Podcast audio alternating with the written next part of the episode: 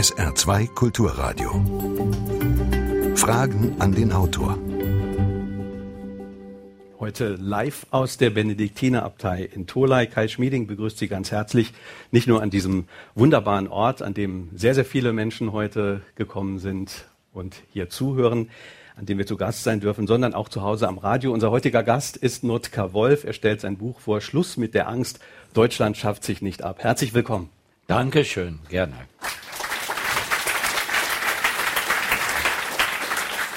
Ja, und ich muss die Sendung heute beginnen mit einer traurigen Meldung in eigener Sache. Heinrich Kalbfuß, also einer der Menschen, die diese Sendung maßgeblich geprägt haben. Viele Hörerinnen und Hörer werden sich an ihn erinnern. Heinrich Kalbfuß ist gestorben im Alter von 90 Jahren. Gestern Mittag haben wir die Nachricht erhalten. Heinrich Kalbfuß hat als Moderator den Grundstein dafür gelegt, dass dieses Radioformat heute noch diesen großen Stellenwert hat. 1969 äh, hat er angefangen, hat sich 30 Jahre lang jeden Sonntag mit Autoren über deren Werke unterhalten und dabei auch keine kontroversen Gesellschaftsthemen gescheut. Er hat mal gesagt, es ist wichtig, mit den Menschen zu reden und nicht über die Menschen. Und in diesem Sinne passt eigentlich die äh, heutige Live-Sendung ganz besonders gut, bei der Sie hier in Tolai eingeladen sind, sich zu beteiligen, sich einzubringen und kritische Fragen zu stellen, ganz im Sinne Heinrich Kalbfuß. Also mit den Menschen reden, vor allen ja. Dingen mit Notka Wolf. Abnotker Wolf äh, zählt zu den bekanntesten Stimmen der katholischen Kirche und auch wer sich nicht so sehr für die Kirche interessiert, kennt den mitunter rockenden Abt, der mit seiner Band gerne das berühmte Smoke on the Water äh, Gitarrenriff auch mal spielt und der ebenso laut und deutlich aber auch seine Meinung zu gesellschaftlichen Themen kundtut. Den richtigen Ton getroffen hat Notker Wolf vor allem aber auch 16 Jahre lang als höchster Repräsentant aller Benediktiner in der Welt. Jetzt ist er nach dem Ende seiner Amtszeit in eine Art Unruhestand getreten. Ich glaube, so kann man das formulieren. Er ist von Rom in seine Heimat zurückgekehrt und er hat ein wichtiges Buch vorgelegt. Titel Schluss mit der Angst. Ich habe es eben gesagt. Deutschland schafft sich nicht. Notker Wolf, Sie haben mal gesagt, äh, dass Ihnen vor allen Dingen die Unterwürfigkeit auf die Nerven geht. Legen Sie es mir also bitte nicht als Unterwürfigkeit aus, wenn ich zu Beginn frage, wie spreche ich Sie eigentlich korrekt an? Abt primas emeritus oder wie sage ich? Nee, Abt Notker. Ganz Abt Notker. Ja. Gibt es denn noch Leute, die, die Sie bei Ihrem ursprünglichen Namen Werner nennen? Ja, meine ganze Heimat. Meine Freunde auch. Ich bin zu Hause immer noch der Werner und das war so schön. Die alten Leute haben mich geduzt und ich habe die alten Leute noch gesiezt. Das war also, ich bin dort auch voll zu Hause. Ich bin ja, die haben mich inzwischen auch zum Ehrenbürger gemacht. Aber das Schönste ist wirklich, mit meinen Leuten zu Hause zusammen zu sein. Und für Sie sind Sie dann auch mal der Werner noch. Da bin ich immer noch der Werner. Das, meine Heimat ist ja das Allgäu, ist Bad Grönenbach. Bin noch auf dem Land aufgewachsen, noch den Bezug zu den Tieren gehabt. Ich habe diese Tage äh, stand ich da und habe gepfiffen bei so einer Voliere bei den Vögeln da. Fragt mich jemand ganz erstaunt, ja, unterhalten Sie sich mit den Vögeln? Ja, sicher, sage ich. Soll ich Ihnen mal erzählen, was die mir sagen? Sie waren äh, bis zu Ihrer Rückkehr nach Bayern äh, ins Kloster St. Ottilien eine Art äh, Weltreisender im Namen Ihrer Kirche. Heute sind Sie mal wieder in, in Tolai im Saarland. Ist das mit dem Reisen ein bisschen weniger und unstressiger geworden jetzt oder sind Sie immer noch dabei, Kilometer zu fressen? Ja, also ich habe kürzlich wieder mal eine Weltreise gemacht, aber äh, nicht eine Urlaubsreise, ein Besuch der Klöster, die ich noch nie gesehen hatte. Aber äh, ja, es ist eben so, ich muss jetzt, äh, ich fahre inzwischen mit der Bahn mehr. Ich sitze ja jetzt in Deutschland. Früher bin ich wegen der Vorträge in Deutschland sehr viel zwischen Rom und Deutschland hin und her geflogen. Jetzt sitze ich in Deutschland, habe eine Bahnkarte und freue mich auch an äh, an den Verspätungen in unserem Lande, nicht nur in anderen Ländern. Ich kam ja auch gestern auch wieder mit dem Flieger in Luxemburg eine Stunde verspätet an. Also das sind so, ich bin auch heute noch sehr viel unterwegs. Ich glaube, die frohe Botschaft muss unter die Menschen. Und da kann ich nicht einfach, das ist sicher ein Teil meiner Berufung, da kann ich nicht einfach hinter vier Wänden sitzen bleiben. Aber Sie haben vor allen Dingen ja die Perspektive desjenigen, der um die Welt gereist ist, der auch äh, in Italien natürlich ja. gelebt hat und da den direkten Vergleich hat. Wenn Sie jetzt auf Deutschland schauen und was mit Deutschland passiert ist in den letzten Jahrzehnten, da ist ja offenbar Ihre Diagnose, dass wir ein wenig zu viel Angst haben, ja. dass wir ein bisschen zu verzagt sind. Ich denke, das hängt damit zusammen, uns ist es sehr gut gegangen.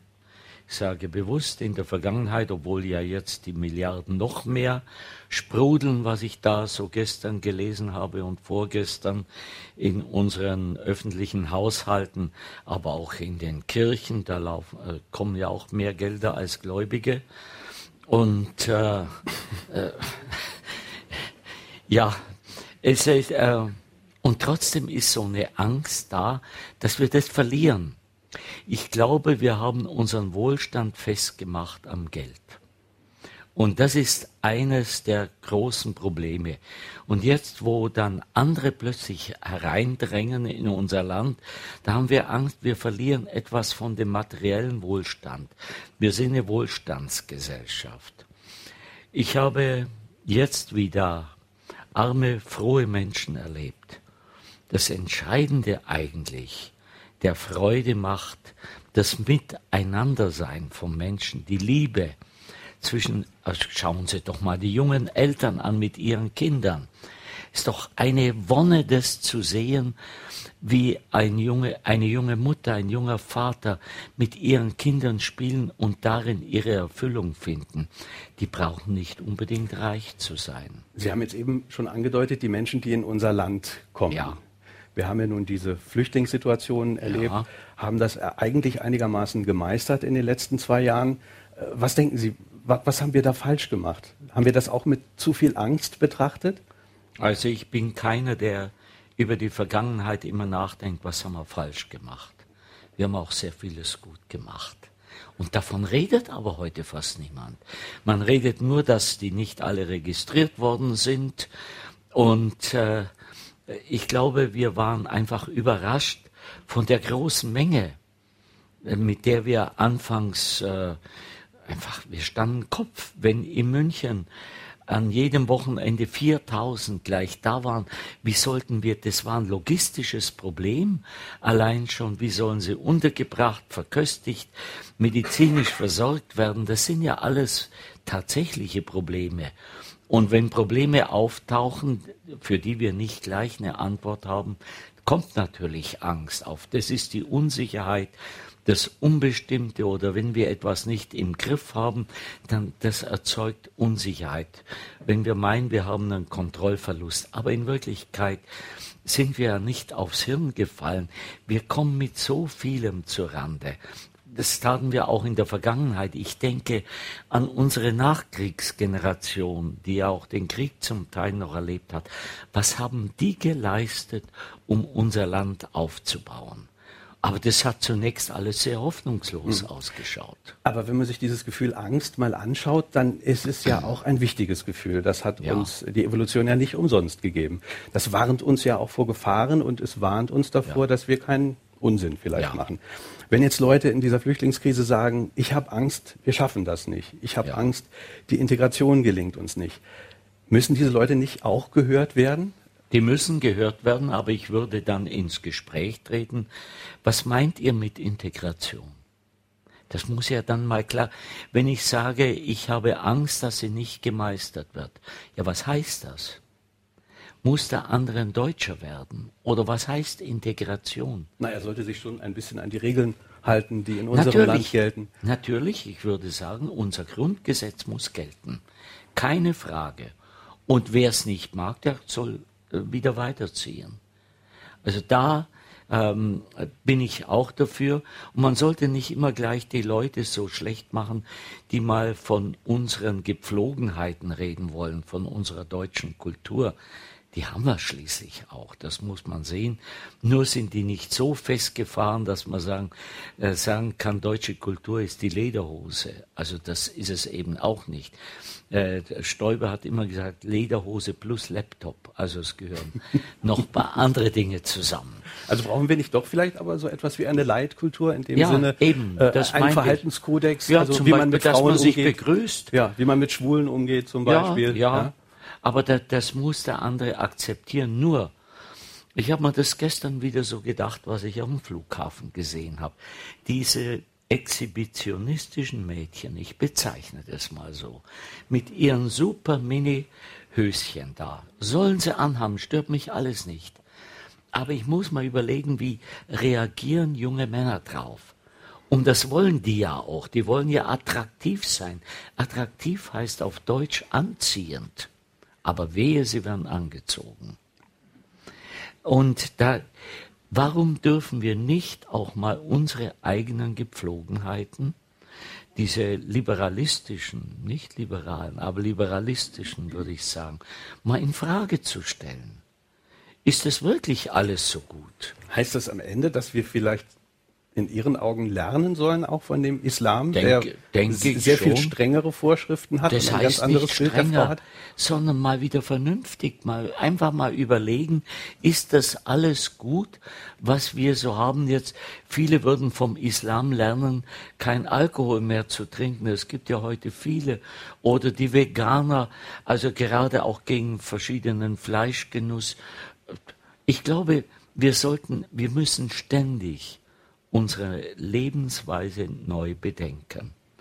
Es droht immer, wir Menschen sind so gebaut, es droht immer alles auszuufern, schrankenlos zu werden. Wir nennen das dann Freiheit.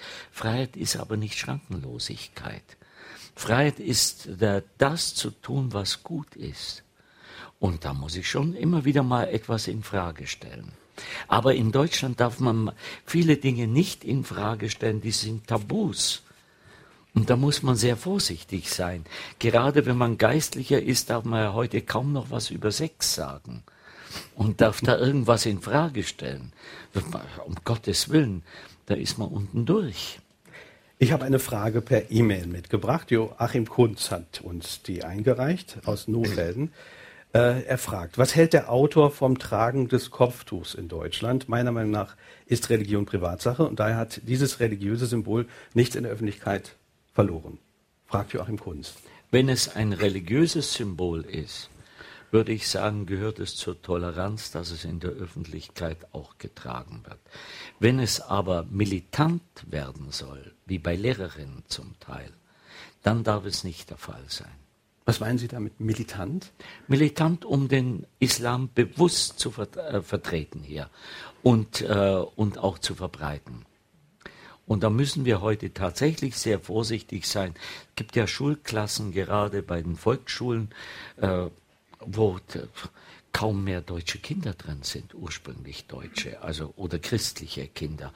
Und da ist äh, die, da werden die christlichen Kinder gemobbt zum Teil. Und da müssen wir dagegen auftreten. Gar keine Frage. Ich glaube, wir müssen wieder sehr selbstbewusst sein äh, werden, wer wir eigentlich sind. Nur sind wir eigentlich noch Christen? Das ist meine Frage. Manchmal stelle ich mir die Frage, ob uns nicht der Herrgott die Muslime geschickt hat, damit wir mal wieder Christen werden. Das müssen Sie uns ein bisschen erklären. Ja, dass man mal vielleicht wieder, äh, schauen Sie mal, wie die am Freitag beten. Wer geht denn bei uns noch am Sonntag in die Kirche? Maximal zehn Prozent.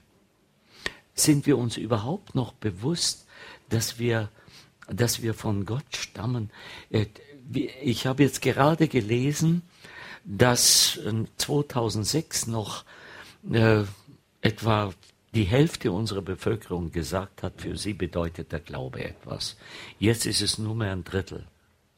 Ich halte das nicht für gesund. Nicht, weil ich jetzt da äh, fundamentalistisch auftreten wollte.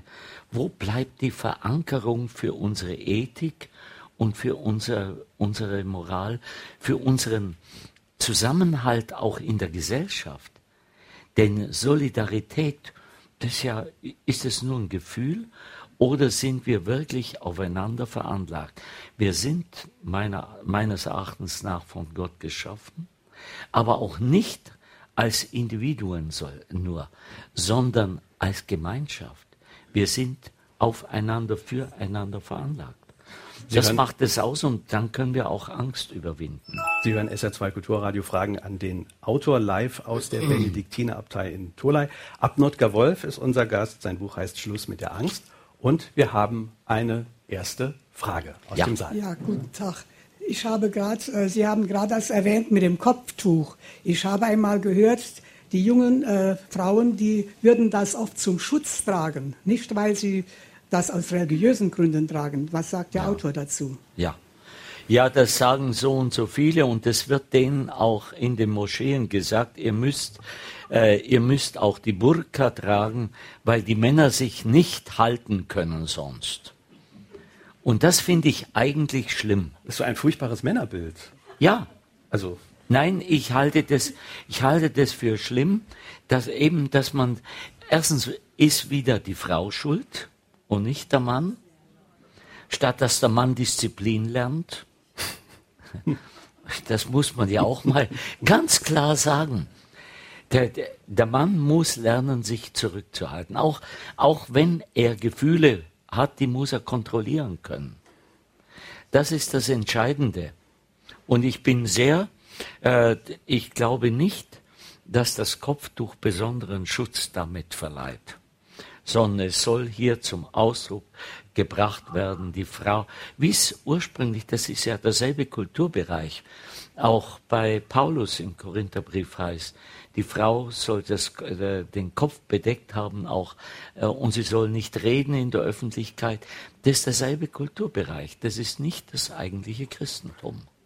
Jetzt haben Sie trotzdem eben den Islam sehr gelobt. Äh, ja. In, insofern, als dass er uns vielleicht herausfordert, dass wir noch mal stärker herausstellen, was es ja. eigentlich bedeutet, Christen zu sein. Jetzt muss man auf der anderen Seite sagen, machen Sie sich nicht auch ein bisschen Sorgen?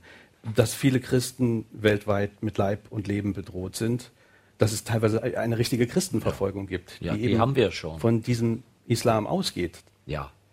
Ähm, es gibt, äh, ich glaube, das müssen wir realisieren, ganz nüchtern und überlegen, wie wir damit zurande kommen. Die Italiener sind hergegangen, die italienische Regierung hat mit den Islamverbänden einen Vertrag geschlossen, dass die an den Freitagsgebeten die äh, italienische Sprache verwendet werden muss, beziehungsweise wenigstens die Übersetzung dabei sein muss, auch bei den Reden, dass man weiß, was geredet wird, äh, dass sie auch mit der Regierung zusammenarbeiten gegen den Terrorismus. Und die Regierung hat ihnen versprochen, dann aber auch zu sorgen, dass sie Plätze haben, um Moscheen bauen zu können. Sie sollen ja auch, das ist unsere Religionsfreiheit, durchaus ihre Orte der Verehrung und der Anbetung haben können.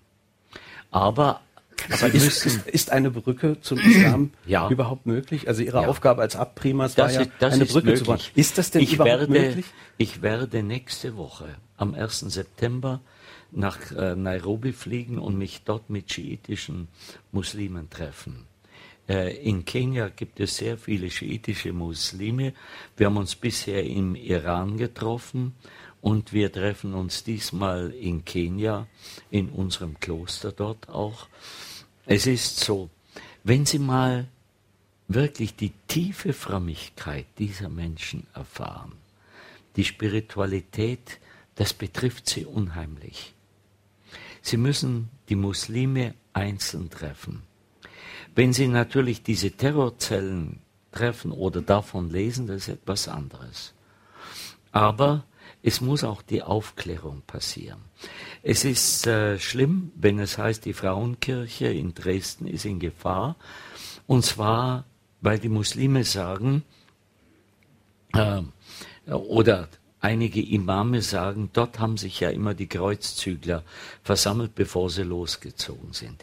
Dann ist es eine solche Primitivität, das muss äh, klar gekennzeichnet werden. Wir können ja auch nicht in Bayern sagen, äh, Bayern war mal eine Kolonie von äh, von Rom, also müssen die Römer jetzt auch noch Tribut bezahlen für uns und dergleichen. Wir müssen hier auch aufklärerisch denken im wahrsten Sinn eines äh, eines guten Denkens, wie Sokrates uns beigebracht hat schon. Das war, das ist der springende Punkt eigentlich unserer abendländischen Kultur, dieses selbstständige Denken der Vernunft, das Hinterfragen. Weshalb ja auch Papst Benedikt immer gesagt hat, Vernunft und Glaube müssen zusammenkommen. Sonst wird es grausam. Und äh, in diesem Fall, bei diesem, im Islam, in dem tradierten Islam haben wir sehr häufig eben nur den Glauben, nicht die Vernunft. Und dann kann es grausam werden, weil, weil dann jeder was behaupten kann und wenn dann ein Imam auftritt und sagt, so und so muss es sein, und ich möchte nicht vergessen, dass es oft keine Glaubensfrage ist. Die Wahhabiten in Saudi-Arabien stehen schwer dahinter. Die bezahlen zu einem guten Teil den Terrorismus. Aber wir sagen nichts, das ist polit wäre politisch inkorrekt, denn die Saudis kaufen uns viele Waffen ab. Und wir verdienen am Blut der anderen. Mhm. Ja, gerne,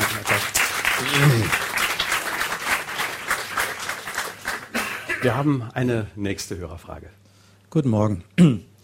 Herr Primas, mein Name ist Thomas Albrecht, ich bin Kinderarzt hier aus Heusweiler, betreue viele asylsuchende Familien mit ihren Kindern, habe dort ganz in dem Sinn, was Sie eben gesagt haben, eigentlich nur Menschlichkeit und Mitmenschlichkeit erlebt. Diese Menschen kommen nicht mit Konfrontationswillen, sondern sie kommen Hilfe suchen und ich erlebe eine ungeheure Dankbarkeit dieser Menschen auch. Ähm, jetzt, jetzt zum Thema Angst. Der ehemalige Bundespräsident Wulff hat gesagt, der Islam gehört zu Deutschland. Hm, aus meiner Sicht, ja, eine Form von Anbiederung an einen gewissen Zeitgeist, der mir ein wenig Angst macht. Angst nicht vor dem Islam oder vor diesen Menschen, denen ich Tag für Tag begegne, ähm, sondern Angst, dass wir als christliches Europa, christliches formuliertes Deutschland ähm, unser Profil mhm. verlieren oder einfach nicht mehr zeigen.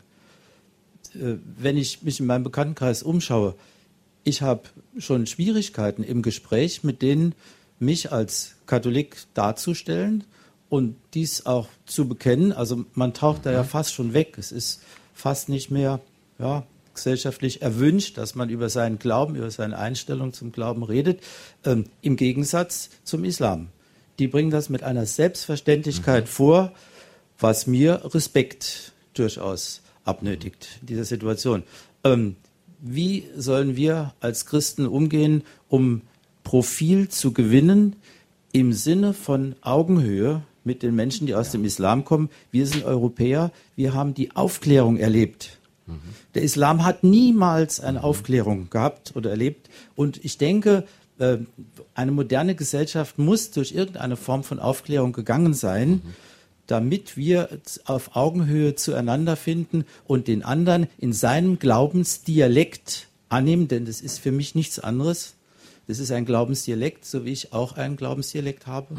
Ja, und äh, würden Sie dieser These zustimmen, dass wir selber erstmal nochmal an christlichem Profil gewinnen und das aber auch nach außen zeigen. So zeigen wie unsere islamischen neuen Mitbürger. Ja, würde ich Ihnen voll zustimmen. Ich habe auch immer betont, der Islam gehört nicht zu Deutschland, aber die Muslime gehören zu Deutschland. Das ist etwas ganz anderes. Das sind Mitbürger. Aber der Islam als Weltanschauung ist nicht an der Wurzel Deutschlands. Wir haben zwar viel von den Muslimen schon im Mittelalter übernommen.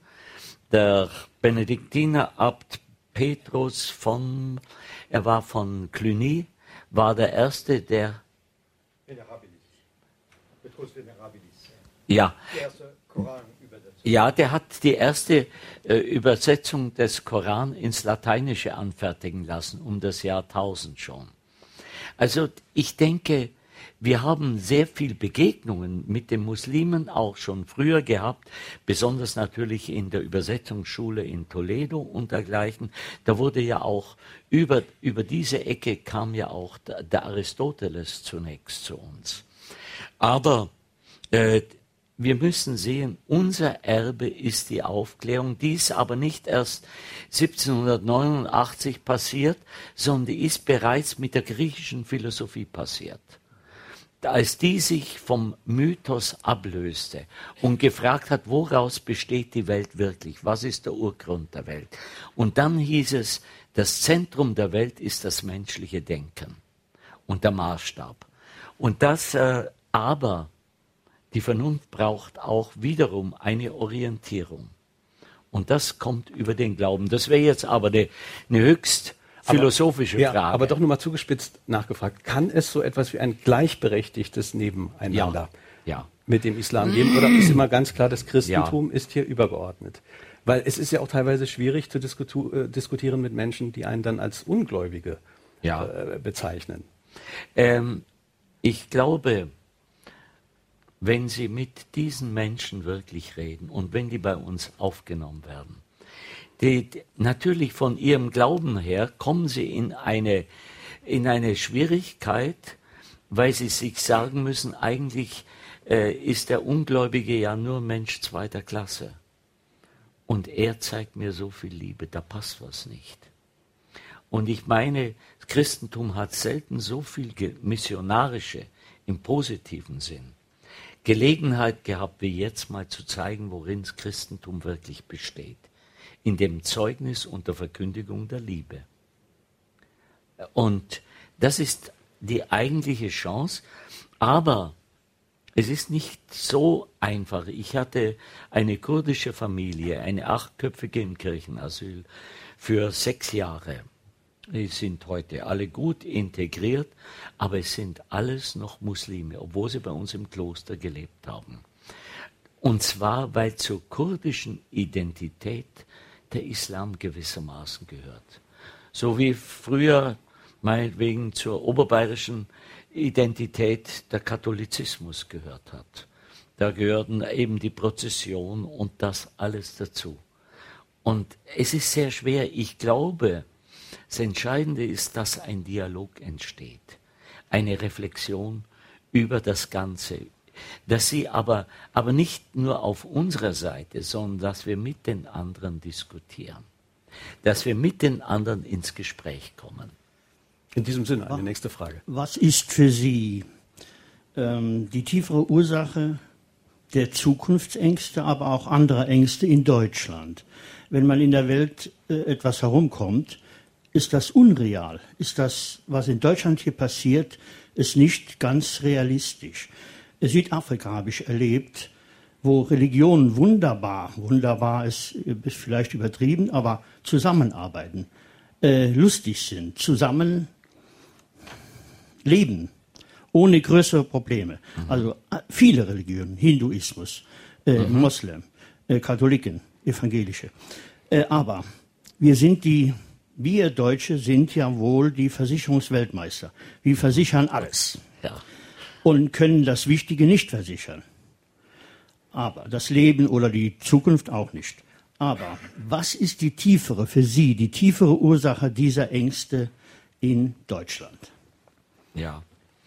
Ich denke, je mehr der Glaube verblasst, desto größer werden die Ängste. Denken Sie an die alte Generation hier. Meine Mutter stammt aus Mannebach bei Saarburg und ich bin also immer wieder auch hier an Gräbern gestanden. Und es war etwas Wunderbares bei den alten Leuten, noch das Vertrauen in das Leben und in den Tod zu erfahren. Wie eine Tante mal zu mir sagte am Grab ihres Mannes, ich habe den erst später besuchen können, das Grab mit ihr, dann sagte sie, weißt du, Werner, das alles nimmer gelehnt. Es ist alles nur geliehen.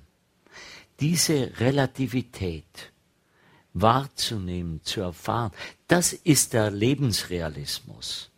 Und den erfahre ich in anderen Kulturen viel stärker als bei uns. Aber wenn die anderen viel haben können, gieren sie genauso danach wie die Deutschen. Steckt im Menschen drin. Äh, das sind die Triebe des Menschen. Der Mensch hat aber eine Vernunft und muss sie kanalisieren. Und das wäre das Entscheidende. Ja, die Ängste vor der Zukunft. Ich glaube, äh, je brüchiger wir eigentlich diese Welt erfahren, äh, wie so nach dem Krieg, da umso weniger werden wir direkt versichern.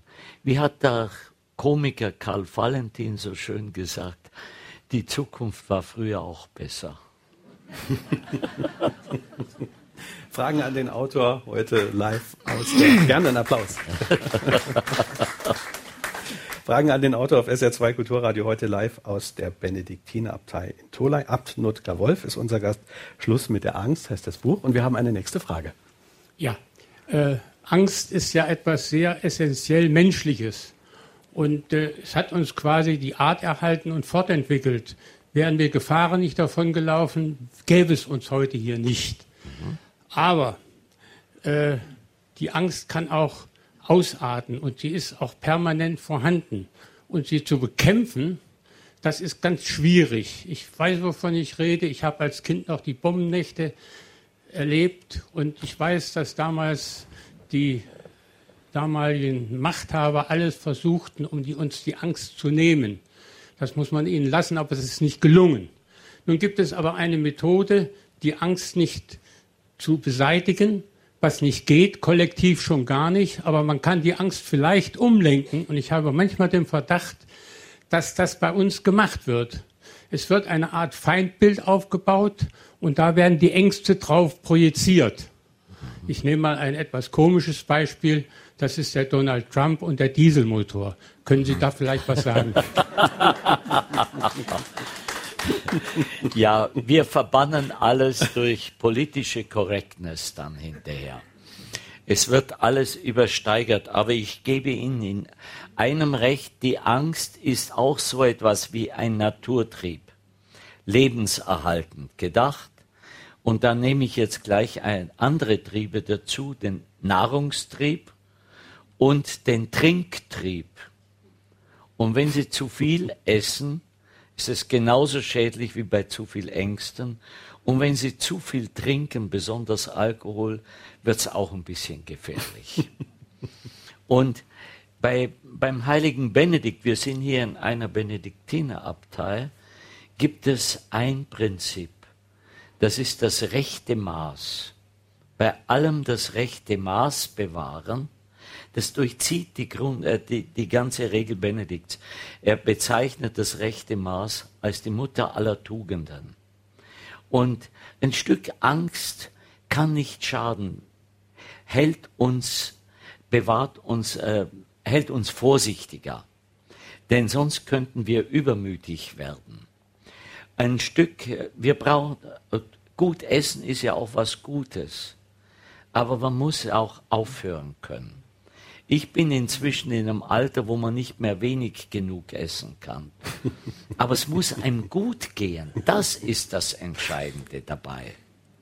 Nun, nun muss man aber auch sagen, viele Ängste in unserer Gesellschaft sind ja auch teilweise berechtigt, wenn Menschen in prekären Situationen leben, wenn sie Angst um ihren Job haben, wenn sie Angst ja. haben, dass sie ihre Wohnung nicht mehr bezahlen können. Wenn, wenn diese Menschen, die uns teilweise ja auch E-Mails schreiben und uns anrufen, jetzt erleben, da kommen sehr viele Menschen in unser Land, die möglicherweise eine Konkurrenz für mich darstellen, mhm. auf dem Wohnungsmarkt zum Beispiel.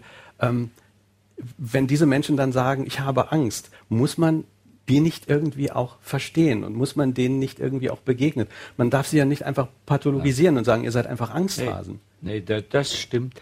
Aber dann stelle ich natürlich die Frage, warum gab es denn bisher schon die Probleme auf dem Wohnungsmarkt, Richtig. ohne dass die anderen gekommen sind? Dass das natürlich, und äh, würde sagen, würdest du vielleicht gern in so Containern wohnen, wie es jetzt viele auch der Flüchtlinge machen müssen? Also damit, äh, die Arbeitsplätze nehmen sie auch noch nicht weg, denn äh, im Moment sind sie noch zu, nur zum geringen Teil in den Arbeitsmarkt integriert. Und wir haben so viele offene Stellen. Ich habe das gestern wieder in einer Zeitung gelesen, dass unsere Industrie händeringend nach Facharbeitern Ausschau hält. Und wenn das der Fall ist, dann brauche ich kei eigentlich keine Angst haben, dass uns diese Fremden dann oder die Flüchtlinge die Arbeitsplätze wegnehmen. Da, dann sollen sie doch dort einsteigen in die offenen Arbeitsstellen. Aber es verlangt natürlich Vorbereitung. Und das verlangt ein Und Studium. es verlangt vielleicht auch etwas flexiblere Regeln des Arbeitsmarktes, dass diese Leute auch einfacher eine Arbeit finden können. Ja, aber das, das ist dann wieder eine politische Angelegenheit, die ich nicht in der Hand habe. Hm. Wir haben eine nächste Frage. Ja, ich, ich wäre gerne noch mal darauf zurückgekommen, über die Verschleierung und die Gesichtsverhüllung. Wenn ein, wenn ein Mensch bei uns durch die Gegend geht und wir können ihm ja nicht ansehen, ob er in friedlicher oder in aggressiver äh, Hinsicht durch die Welt marschiert. Wie sollen wir damit umgehen? Ich würde genau sagen, bei uns muss ich dem anderen ins Gesicht gucken können. Wenn nicht, dann soll er halt zurückgehen nach Afghanistan. Also, ich, ich verurteile damit niemanden, aber ich sage, bei uns herrschen andere Sitten. Und das müssen die Leute einfach akzeptieren, wenn sie schon zu uns kommen wollen. Und sie können nie, nicht als Herrscher bei uns auftreten. Natürlich passiert eines, dass äh, ich denke besonders an die jungen Menschen. Wenn die hier herumhängen, ohne Arbeit, äh, was tun die den ganzen Tag? Was hätten wir getan als 20-Jährige, mit so viel Energie. Und dann bleibt nichts. Das ist das eine. Da, darin lauert schon eine Gefahr. Aber dann in so Städten, das ist auch bei uns Deutschen, die irgendwo im Ausland sind, die scharen sich zusammen, die haben ihre deutschen Clubs, das gibt's in Amerika heute noch für die deutschen Auswanderer. Und das Recht auch in anderen Städten, auch die bei das Botschaftspersonal, die haben ihre Clubs zu Recht, die wollen mal wieder Deutsch reden können. Und so gibt es auch diese, äh, so scharen sich besonders die jungen Leute zusammen. Sie suchen Anschluss. Schauen Sie mal, wenn irgendwo auch Italiener sind im Flugzeug, die hocken ihnen alle auf der Nase vorne. Es rudelt immer, sage ich das, wo die auftauchen. Die sind keine Individualisten, keine Singles wie wir oft. So, aber diese Leute scharen sich zusammen, suchen damit auch Geborgenheit und darin auch für sich eine gewisse Sicherheit in einer, in der Unsicherheit der Flucht.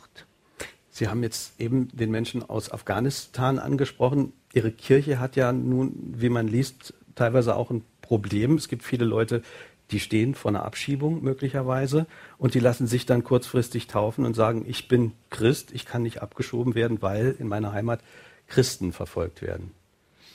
Also das ist eine Sache, die kann passieren, so wie es die Reichschristen früher auch gab, die dann sich haben taufen lassen für eine Schale Reis oder dergleichen. Kann sein, ich weiß es nicht. Das ist Sache der einzelnen Priester. Was aber einige Evangelikale machen, das steht auf dem anderen Blatt. Dafür kann ich, kann ich aber nicht alle Christen in Verantwortung. Was meinen Sie damit? Äh, die also die äh, mit besonderer Gewalt sich auf Muslime stürzen, um sie zu Christen zu machen, die aber dann ihnen auch alles vielleicht geben oder ihnen äh, die Hölle vorzaubern, wenn sie nicht Christen werden. Ich weiß es nicht, bin da nicht konkret dran. Und das ist bei den ganzen Fragen so. Ich habe immer wieder den Eindruck, es wird oft so allgemein gesprochen. Zuerst wurde den Journalisten vorgeworfen, dass sie zu positiv berichten. Ich habe den Eindruck, jetzt haben sie einen Schrecken gekriegt, jetzt wird sehr viel Negatives berichtet. Ich bekomme jeden Tag von einer Agentur die Nachrichten, lauter Katastrophennachrichten.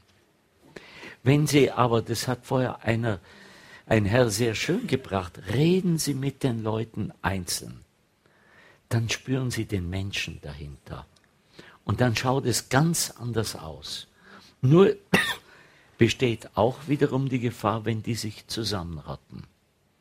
Aber wenn Sie mit den Einzelnen reden, dann erleben Sie so viel Menschlichkeit.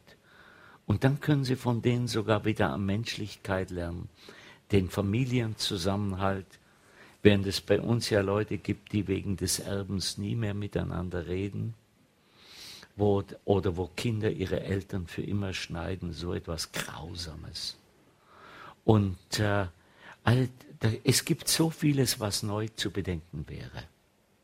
Und das kommt gerade auch durch solche Situationen der Unsicherheit, der Umformung zustande.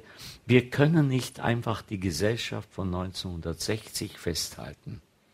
Das waren schon unsere Studentenrevolution 1968. Mein Gott, was haben doch die alles auf den Kopf gestellt, wo wir gemeint haben, jetzt waren wir endlich nach dem Krieg aus dem Dreck. Jetzt stellen die auf einmal unsere ganze Lebensweise wieder in Frage. Und jetzt kommt es heute wieder so.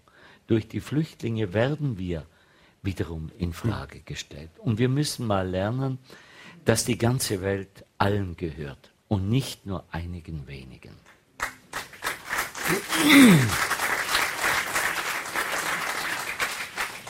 Fragen an den Autor, heute live aus der Benediktinerabtei in Tolai.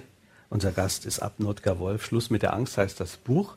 Gibt es eine weitere Frage hier im Saal? Ja, ich habe ja in letzter Zeit in der Zeitung gelesen, dass der saarländische Kultusminister diese äh, türkische und die ausländische Sprache als Schulfach an, also übernehmen möchte oder überhaupt einführen möchte. Aber äh, ist das nicht äh, eigentlich nicht äh, in Ordnung, weil die, die Menschen, die diese Sprache ja schon können, die können es ja in der Familie sprechen, die müssen ja ausschließlich in der Schule auch Deutsch lernen. Ja. Und dann ist noch eine Frage nochmal zu der Kleidung.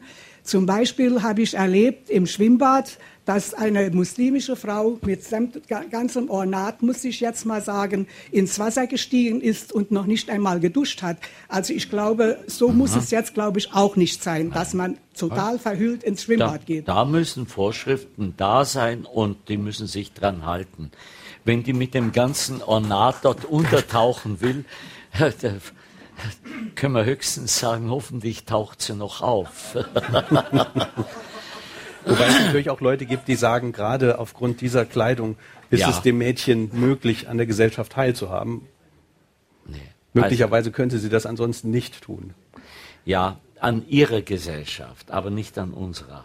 Mhm. Ich glaube, wir müssen sehr wohl Dinge einfordern, die bei uns üblich sind. Das bringt man unseren Kindern ja auch bei, wie sie sich zu benehmen haben, obwohl man sich das heute fast nicht mehr traut. Knigge ist äh, verbraucht. Äh, das sieht man höchstens noch in den oberen Etagen noch. Da kommen sie noch mit Schlips und Krawatte daher. Aber äh, ich finde die, das Legere sehr schön und sehr gut. Aber gewisse Formen müssen sein. Und an die müssen sie sich halten. Natürlich können die nicht von vornherein alles wissen muss man immer, muss anderen Kulturen zum Teil beibringen, wie man eine Toilette benutzt. Das gibt es in anderen Ländern. Da ist außen auf der Toilette drauf, wie man eine europäische Toilette benutzt. Dass man also nicht auf die Brille oben drauf steigt und versucht zu zielen. Das, ich kenne das von, von Sant'Anselmo her, unser Reinigungspersonal äh, hat also manchmal geklagt, dass die dann daneben getroffen haben, ist ja klar. Aber äh, die wissen nicht damit umzugehen. Für uns ist das so selbstverständlich. Aber das lernen bei uns die kleinen Kinder. Und es gibt anderes. Probieren Sie doch mal mit den Stäbchen zu essen, wenn Sie es nie getan haben. Es gibt verschiedene Dinge. Das sind aber jetzt ganz einfache Sachen. Aber es gibt, äh, meines Erachtens muss es einen Verhaltenskodex geben, an den sich auch alle Zugrosten, äh, wie wir sie früher bezeichnet haben, halten müssen. Und vergessen Sie nie, wir hatten schon mal das Problem der Einwanderung nach dem Krieg. Und jetzt haben die unsere Sprache gesprochen, aber so sympathisch waren uns die Zurgrosten anet in Bayern zumindest. Und äh, also das sollte man sehen. Wir haben eine nächste Frage. Ja, Abnutka, mich würde interessieren, weil Sie vorhin sprachen, dass das Christentum in Europa weniger, immer weniger Zuspruch findet. Äh, wo, wo Ihr, Ihr Bekenntnispunkt war, als Sie junger Mensch waren. Wie sind Sie zu dem geworden, was Sie geworden sind? Und zu welchem Zeitpunkt haben Sie das erlebt? Und durch wen wurden Sie zu dem gemacht im Anfang? Ja, ich bin natürlich in einer christlichen Familie aufgewachsen. Für uns war das Religiöse, das Beten in der Früh, bei Tisch, das war für uns eine Selbstverständlichkeit. Es gab keine Bigotterie, dass wir zu irgendwelchen besonderen Erscheinungen gerannt wären oder sonst was. Dann aber auch in der Pfarrei. Ich war dann Ministrant und das hat mir sehr gefallen, die Liturgie. Da hatte ich eine besondere Ader, sodass die frommen Frauen gemeint haben, ich muss unbedingt Pfarrer werden.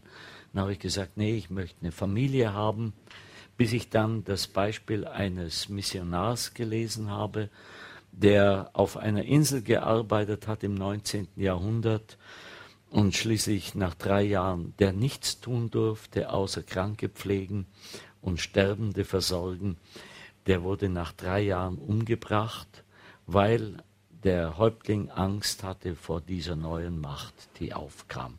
Eine neue Autorität. Und zwei Jahre später kamen zwei Mitbrüder von ihm an der Insel vorbei, die wussten natürlich nicht, was passiert war, erfuhren es dann. Und dann haben die Leute zu ihm gesagt, aber als wir ihn umbrachten, ist uns äh, plötzlich aufgegangen, was er uns hat bringen wollen. Jetzt wollen wir alle getauft werden. Und da habe ich gesagt, dafür lohnt es sich, das Leben einzusetzen. Für Christus, für, für wirklich die Liebe zu verkünden, aber nie auf Erfolg zu schauen. Den, der Erfolg kommt, den gibt Gott zu seiner Zeit, den muss ich nicht sehen. Das hat mich unendlich befreit dann auch vor einem Erfolgszwang. Sie sind äh, Benediktiner, Sie haben vorhin ja, gesagt, ich dass, bin das, dann das, zu meinem Pfarrer gegangen. Der hat dann ge hab gefragt, wo ich hingehen soll. Schaut er mich von oben bis unten an und sagt, du bist, äh, so wie ich dich kenne, gehörst du nach St. Ottilian. Das sind Missionsbenediktiner. Das ist also beides miteinander vereint die Liebe zur Liturgie, aber auch das Missionarische. Was macht den Benediktiner aus? Was ist sozusagen das Alleinstellungsmerkmal das im Vergleich zu anderen? ist die Liebe zur Liturgie. Der, dem Gottesdienst soll nichts vorgezogen werden, sagt Benedikt. Und das ist, also es gibt noch ein paar andere entscheidende Merkmale, aber das ist etwas, was nach außen hin sichtbar ist. Gott ist das Zentrum unseres Lebens. Und das wäre das Entscheidende für unser Abendland auch wieder. Dass wir sehen, es gibt noch jemanden, der, von dem wir stammen und vor dem wir uns verantworten müssen. Nicht nur vor uns selber, denn dann tritt die Willkür ein. Und äh, es gibt natürlich Leute, die sich an Kant aufhängen und sagen, die, die reine Vernunft, aber die ist nicht so zwingend. Dagegen, wenn ich weiß, es gibt einen Gott, vor dem ich mich letztlich verantworten muss, aber der auch die barmherzige Liebe darstellt. Auch das ist dann das Christentum. Das ist das, was uns eigentlich ausmachen würde. Und das, äh, ja, und dann bin ich nach St. Ottilien gegangen und da, da, bin ich voll aufgegangen an unserer Schule. Wir haben vorher miteinander schon geredet, wie kreativ wir die ganzen Jahre am Gymnasium im Internat waren, weil wir auf dem Land draußen waren. Da gab es ja nichts. Gab noch kein Fernseher oder das war, ja, das gab es noch nicht. Und dann durften wir nicht in die umliegenden Wirtschaften gehen. Also mussten wir selber kreativ werden. Wir haben Musik gemacht, wir haben komponiert, wir haben Theater gespielt, Theater auch gedichtet. Es war unglaublich unser Klassenzusammenhalt auch. Und da kam irgendwann auch die E-Gitarre und die ja, Liebe, das hat die Liebe später. Ich habe also dann auch noch äh, seinerzeit unser Blasorchester, Schülerblasorchester mitbegründet. Das besteht heute noch, das ist toll. Natürlich mit dem ständigen Wandel. Und dann 91 kamen Schüler auf mich zu, Giffard Erzab, du bist doch immer bei uns. Komm, du bist doch ein guter Flötist, spiel mal von Jethro Tull Locomotive Breath. äh, spiel doch mit unserer Band beim Zirkus mit. Ich habe nämlich damals gesagt gehabt irgendwann, also liebe Leute, es ist ja so langweilig bei euch an der Schule, da muss doch immer was Neues vom Zaun gebrochen werden bei jungen Menschen. Dann haben sie gesagt, ah, machen wir doch einen Zirkus. Na gut, sind wir schon, machen wir aber auch. Und äh, das machen wir seither alle drei Jahre. Und da musste abends Musik her und da haben die mich eingeladen, das zu machen. Das haben wir, ist dann toll und das Allertollste natürlich, das Highlight für mich war dann, als wir die Vorband für Deep Purple im Benedikt Beuern waren und äh, wir haben dann die Leute so aufgeheizt, dass die Purple mich eingeladen hat, mit ihnen auf der Bühne dann Smoke on the Water zu spielen. können Sie ja heute noch bei YouTube unter meinem Namen Kann sehen. man sich angucken. Ja, Den ja, Film gibt's auch. ja, Wunderbar.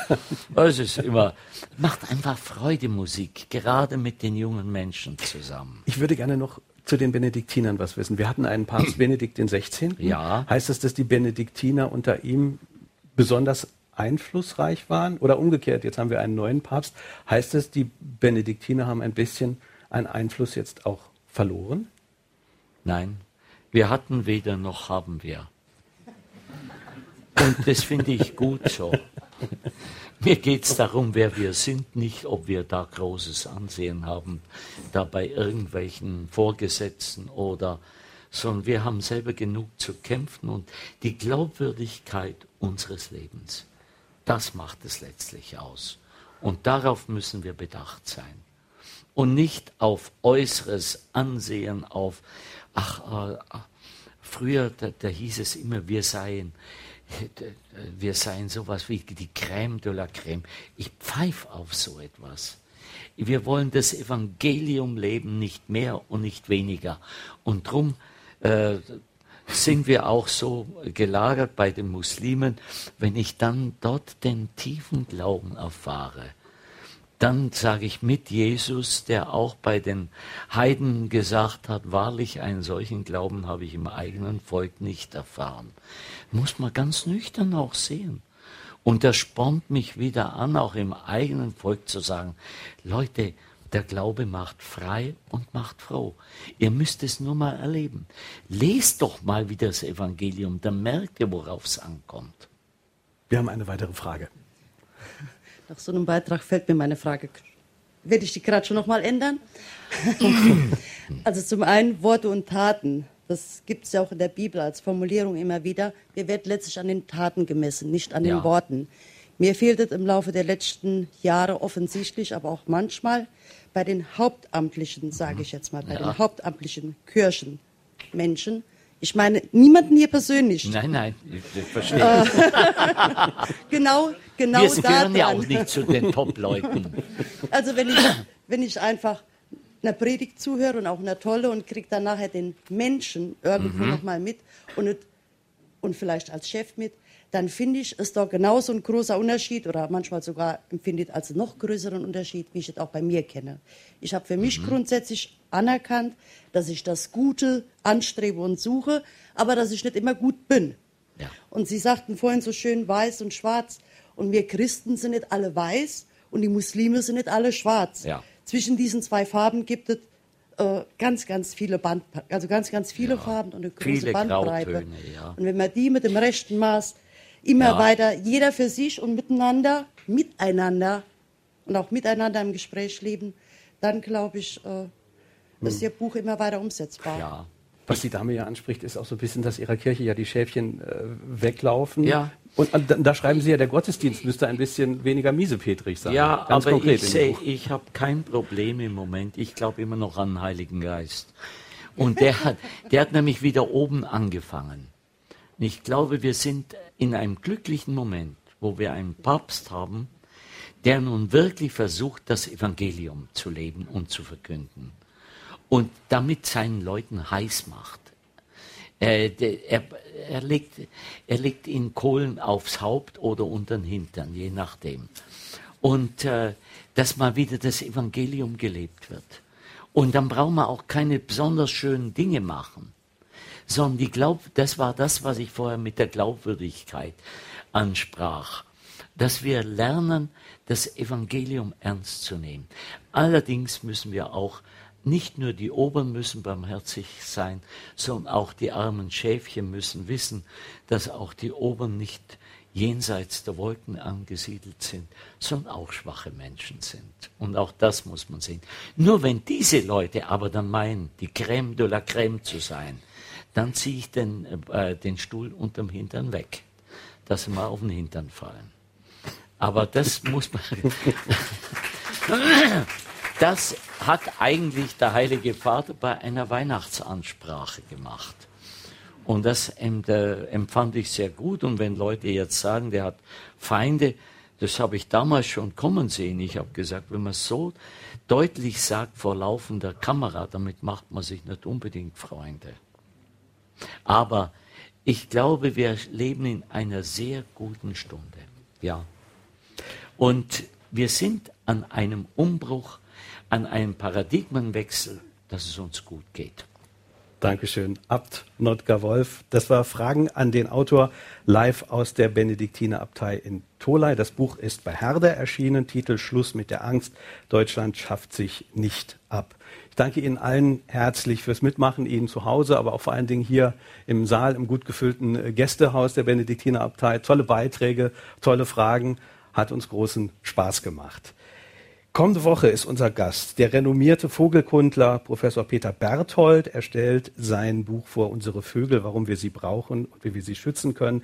Er sagt unter anderem, Vögel sind ein natürlicher Gradmesser, ein Bioindikator für die Qualität von Lebensräumen für uns und trotzdem behandeln wir sie häufig schlecht. Darum geht's kommende Woche. Ich bin Kai Schmieding, wünsche Ihnen einen schönen Sonntag. Tschüss.